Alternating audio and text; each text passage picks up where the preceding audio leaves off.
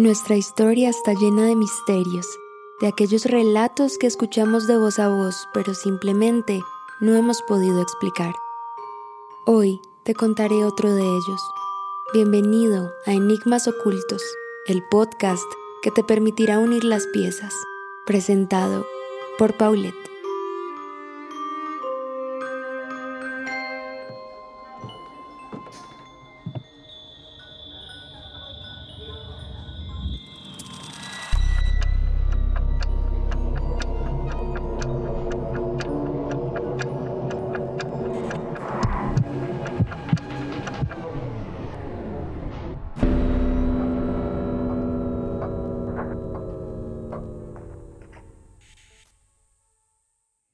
¿Recuerdan el ritual de las historias? Aquellas que mi madre solía contarme antes de dormir. Bueno, no fue sino hasta la segunda noche que pude experimentar la magia de dichos relatos. La primera noche escuché un llamado a la experiencia, una conexión realmente bella con la mujer de la historia. De hecho, sentí que era real, que esa mujer sí había existido, y aunque no le pregunté a mi madre, supe que alguien tan maravilloso solo podía ser resultado de la imaginación haber nacido como personaje principal de historias ficticias. Para mi sorpresa, fue en la segunda noche que todo se reveló ante mis ojos. Pensarían que en mi caso el ritual no fue largo y tan solo ese día pude desarrollar el don del que mi madre hablaba, pero en realidad no fue así. La segunda historia tomó tiempo en ser contada, y fue solo hasta ese momento que descubrí el patrón que no podía forzar. Antes de ello, Creía que no había sido capaz de superar el ritual de iniciación de la primera noche, que algo había sucedido y que mi madre no había visto en mí la esencia necesaria para seguir contándome sus historias.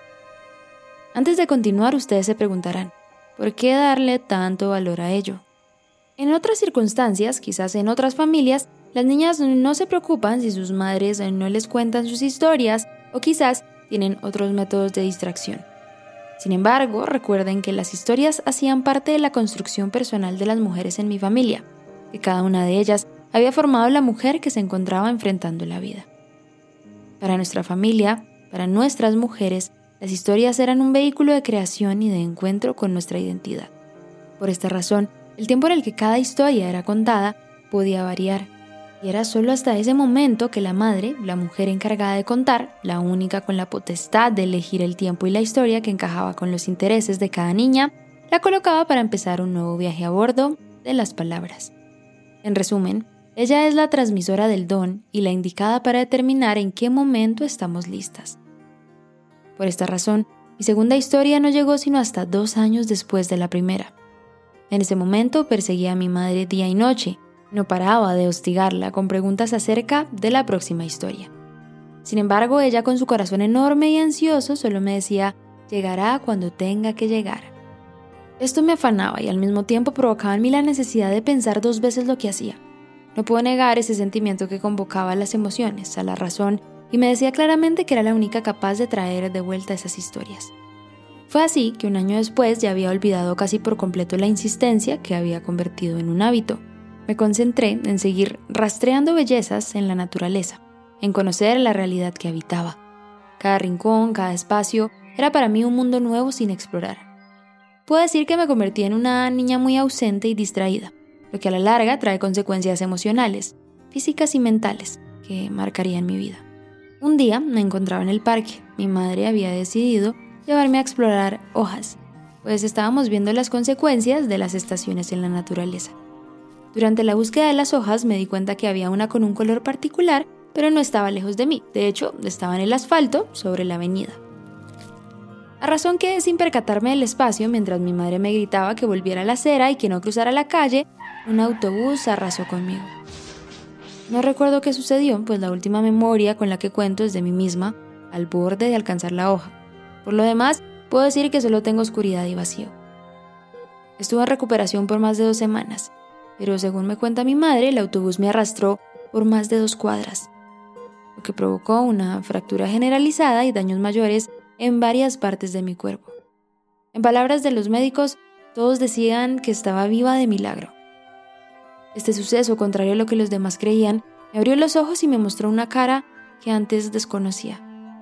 La realidad no es del todo bella, existen matices oscuros, formas que no encajan con la majestuosidad o la perfección que yo creía. Tuve que aprender a coexistir con las dos caras de la realidad y fue así como descubrí la agonía e impotencia que había en cada ser, la dicotomía de la perfección. Gracias a esto sentí la necesidad de ver más allá de lo tangible y por primera vez en mi vida quise mostrarles a los demás lo que significaba el sufrimiento, el dolor y la soledad que el accidente había despertado en mí. En pocas palabras, el accidente me otorgó conciencia y la conciencia me llevó al arte. Ese fue el momento en el que la segunda historia llegó a mí te contaré sobre una mujer que convirtió en arte las tragedias de su vida.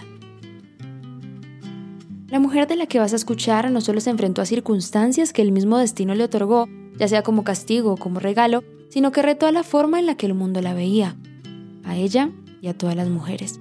Se posicionó como un referente social y artístico. Sin embargo, hay dos tipos de personas en el mundo, los que nacen con estrella y aquellos que nacen estrellados. En el caso de Frida, ella decía que era una de las estrelladísimas. Y cómo no estar de acuerdo.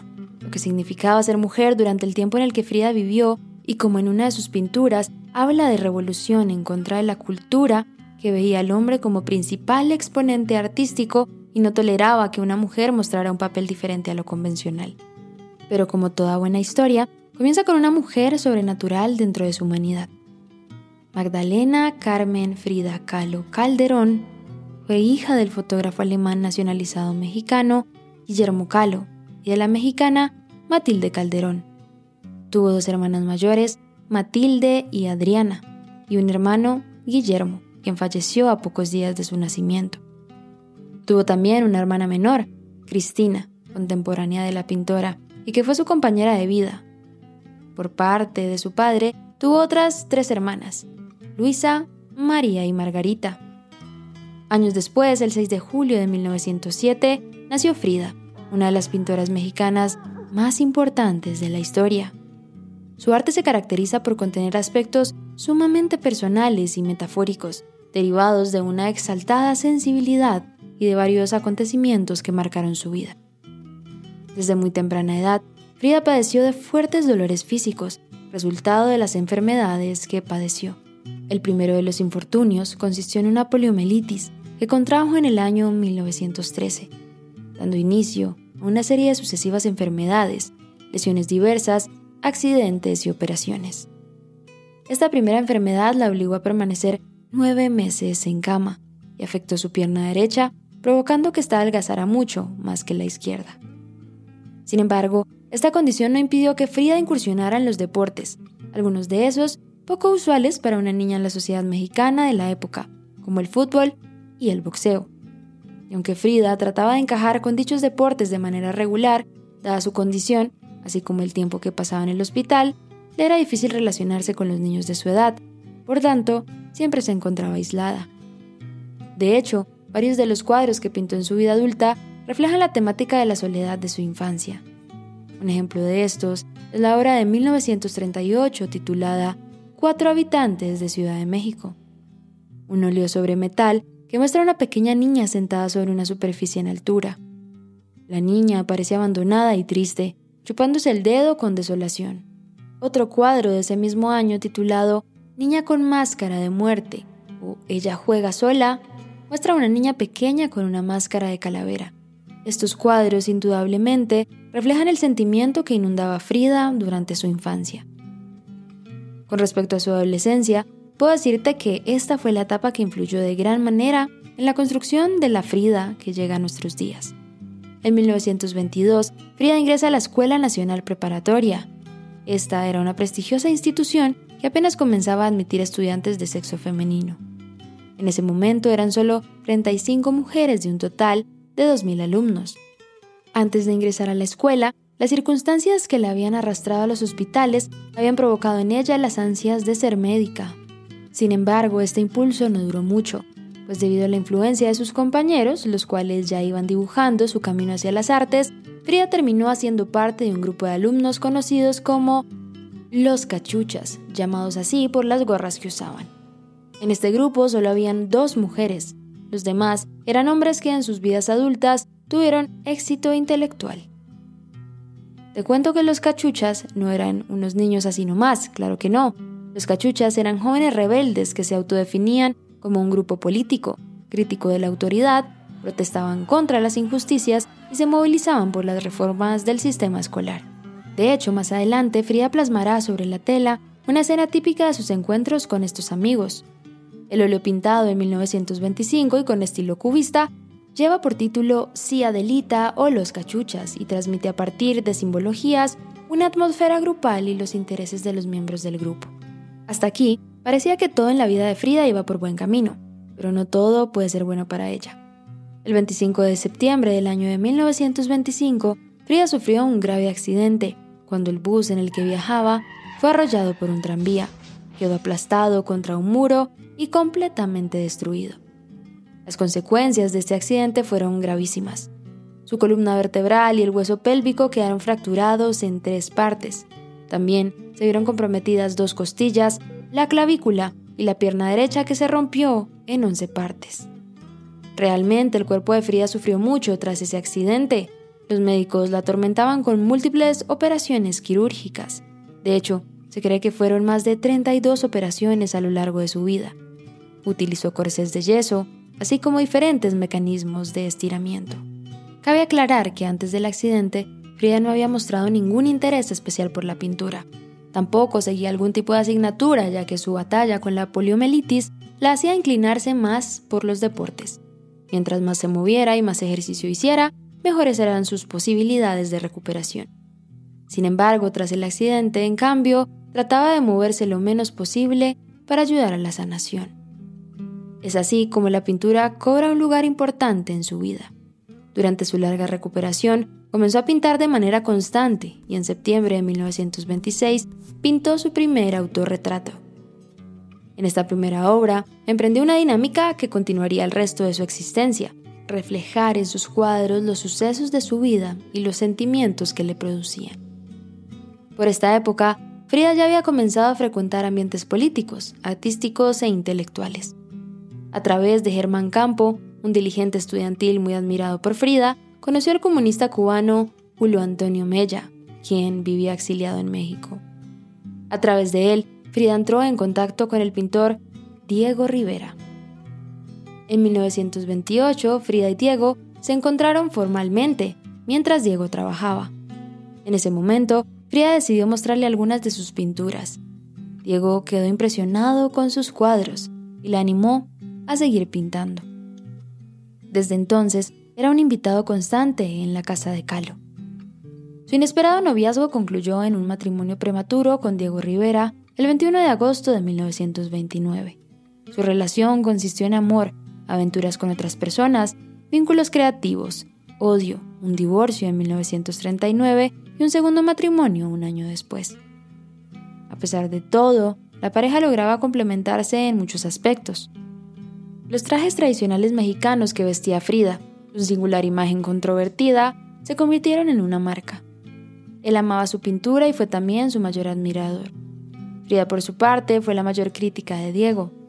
Antes del divorcio en 1939, Frida y Diego tuvieron una corta residencia en Estados Unidos. Esto debido a sus posiciones políticas y a la reputación que Rivera había adquirido en los Estados Unidos. Durante los años 1932 y 1933, a Diego Rivera le encargaron unos murales para el Museo de Detroit. Esta ciudad le traería a Frida uno de sus recuerdos más fríos. Estando allí, sufrió el primero de muchos abortos espontáneos que tendría a causa del accidente del bus. Esto solía imprimirla y llevarla a un punto de creatividad más alto. De hecho, durante su recuperación, pintó su autorretrato, Henry Ford Hospital, una pintura que realmente deja en claro la significación que acompaña al arte de Frida. En esta obra, el artista se expone en plena pérdida, flotando, en la escena sobre la cama de Henry Ford Hospital, donde fue atendida. Durante su convalecencia realizó algunos bocetos en lápiz que luego transformó en este óleo sobre metal. Propio de su estilo, Frida va describiendo las sensaciones y pensamientos que fue atravesando esos 13 días de internación. Todos esos pensamientos se ven conectados por un hilo rojo, hilo de sangre, cordón umbilical o venas conectadas que sostiene con su mano. En el centro de la escena, la pintora se presenta yacente, ensangrentada, llorando y en su desnudez completamente desprotegida. La atmósfera general de ese cuadro es desoladora.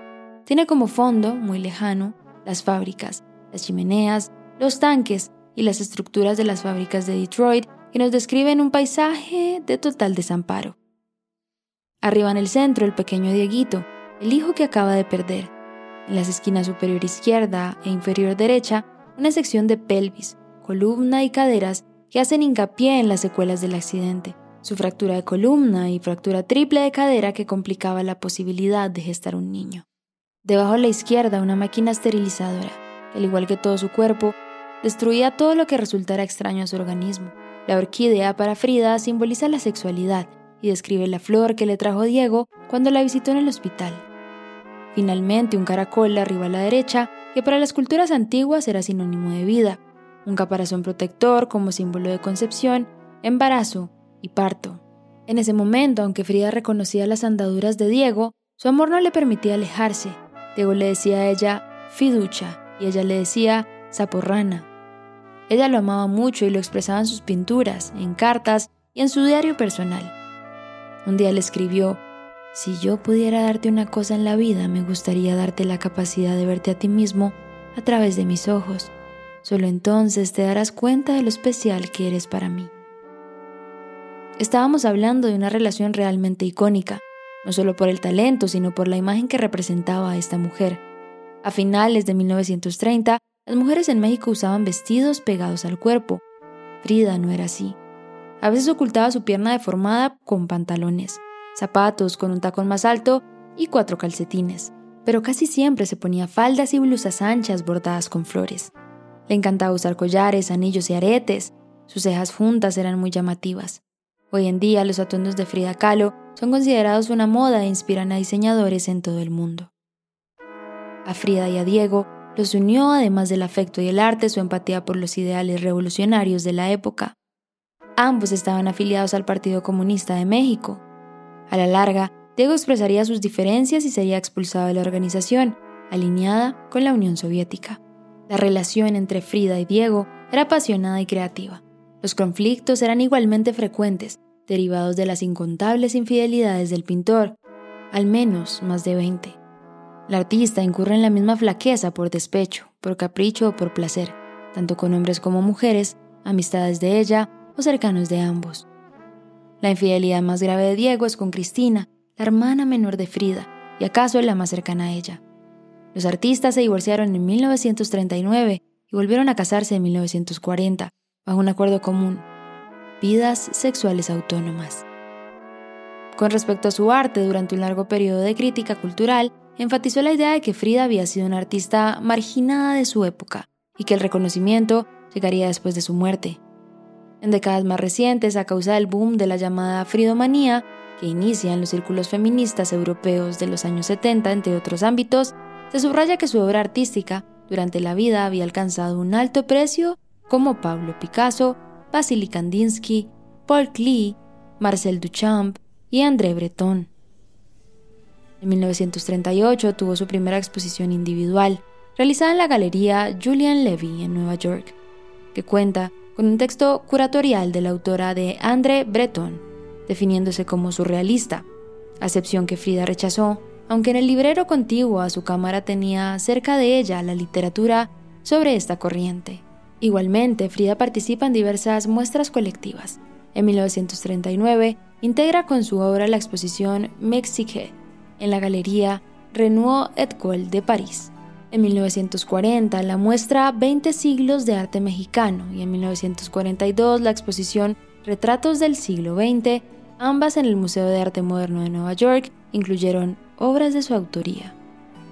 Sin embargo, la única exposición individual de Frida en vida en México fue inaugurada en 1953 en la Galería de Arte Contemporáneo de Lola Álvarez Bravo, el año previo a su muerte. Es riesgoso referirse a la lista de obras más emblemáticas, por lo que apelaremos a la subjetividad. Las dos Fridas, la columna rota, Hospital Henry Ford, unos cuantos piquetitos, el venado herido, Diego y yo, Diego en mi pensamiento, mi nacimiento, mi nana y yo, así como el autorretrato con traje de terciopelo, autorretrato con monos, autorretrato con changuito y collar de serpientes, autorretrato con medallón y muchos más. Los últimos años fueron tortuosos ante las constantes recaídas de su salud y la proximidad de la muerte. En 1950 permanece prácticamente todo el año convaleciente en el hospital a causa de una infección derivada de un injerto de su columna. En 1953 llegaría contra las indicaciones médicas a la inauguración de la única exposición en México, en una ambulancia, de donde sería bajada a participar en el evento en una cama de hospital. Ese es el año en el que le amputan una parte de la pierna derecha. Para 1954, Frida no tendría más alas para volar. Los dolores y el desánimo lo sobrellevan con sobredosis de opiáceos.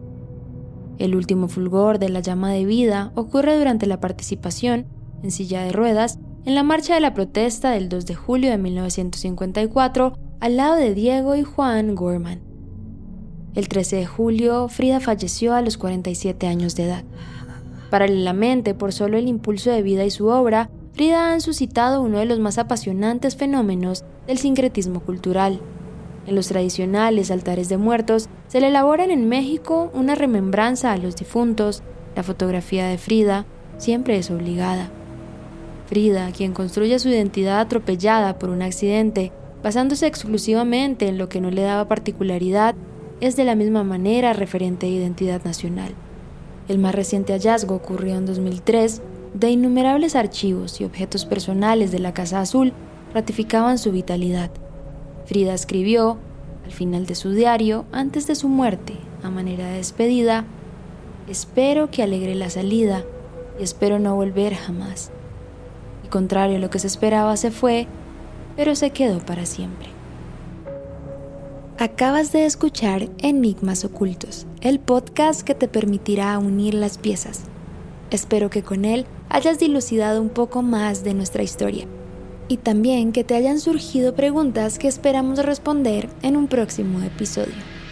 Gracias por escucharnos y nos vemos cada viernes.